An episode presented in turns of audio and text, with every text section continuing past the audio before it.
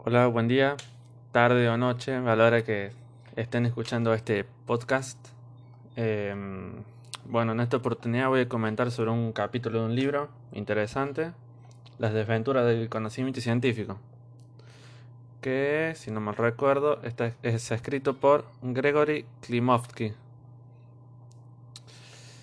Eh, bueno, el capítulo del que vamos a estar hablando es el capítulo 1, titulado El llamado, llamado el concepto de ciencia.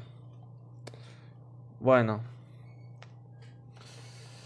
eh, primero habla sobre que la importancia de la ciencia, porque este nos ayuda a comprender nuestros tiempos, destinos y en parte conocer a uno mismo.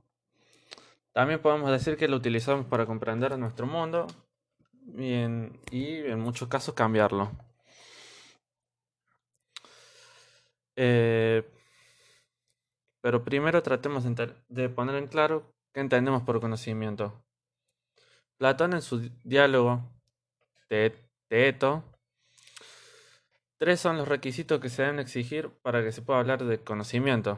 Creencia, verdad y prueba. En primer lugar, quien crea la afirmación tiene que creer en ella. Debe haber una creencia. Teniendo en cuenta que es verdadero y que tiene que ser comprobable a través de pruebas. Y entre estos tres conceptos hay una estrecha relación de... Eh, es decir, que sin uno no funciona el otro. También una parte habla sobre que no todo lo que se ha denominado conocimiento científico es conocimiento. Y en el capítulo nombra que según epistemólogos, algunos, algo sumamente importante del conocimiento es el método científico.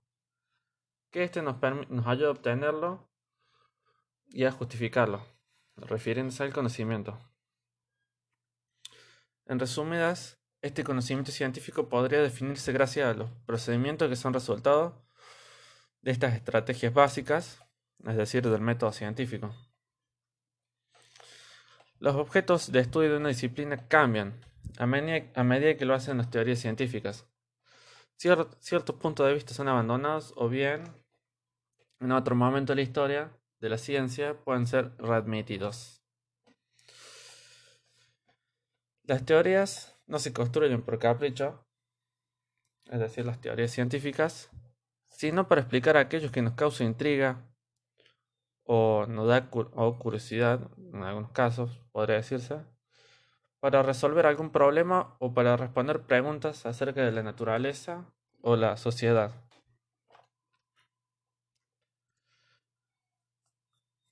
Después hay una parte sobre, habla de la relación entre la lengua y la verdad, que en el lenguaje ordinario la palabra verdad se emplea con varios sentidos. Por un lado, parece indicar un tipo de correspondencia o isomorfismo entre nuestras creencias y lo que ocurre en la realidad. Dicho con mayor precisión, entre la estructura que atribuimos a la realidad en nuestro, entre, en nuestro pensamiento y la que realmente existe en el universo. Pero a veces parece estar ligada estrechamente a la idea del conocimiento, lo cual podría transformar la definición platónica en una tautología que, esto sería una, la tautología, sería una figura retórica que consiste en repetir un pensamiento expresándolo con las mismas o similares palabras.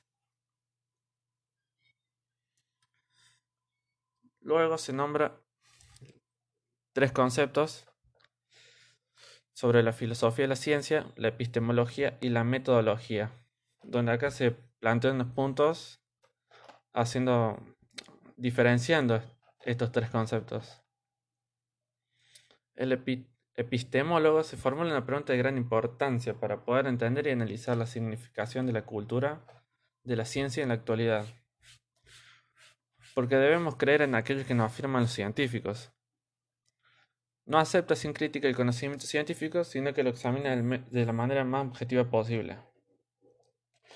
Luego, el término filosofía de la ciencia es más amplio, que el de epistemología, y esta sería tal vez una disciplina independiente de ella. Sin bien las conexiones entre ambas y las presuposiciones epistemológicas constituyen de por sí un asunto del mayor interés filosófico. Y una tercera palabra que suele compartir un mismo discurso con el término epistemología es metodología. En general, y a diferencia de lo que se usa con el epistemólogo, el metodólogo no pone en tela de juicio el conocimiento ya obtenido y aceptado por la comunidad científica. Su problema es la búsqueda de estrategias para incrementar el conocimiento. Y luego, por último, se habla sobre conceptos eh, sobre el contexto, perdón. Y aquí el contexto de, descubrimiento está relacionado con el campo de la psicología y de la sociología, en tanto el de la justificación con la teoría del conocimiento y en particular con la lógica. Los dos contextos que se mencionan se agrega un tercero a los dos contextos anteriores el contexto de aplicación, en el que se discuten las aplicaciones del conocimiento científico, su utilidad, su beneficio o perjuicio para la comunidad o la especie humana.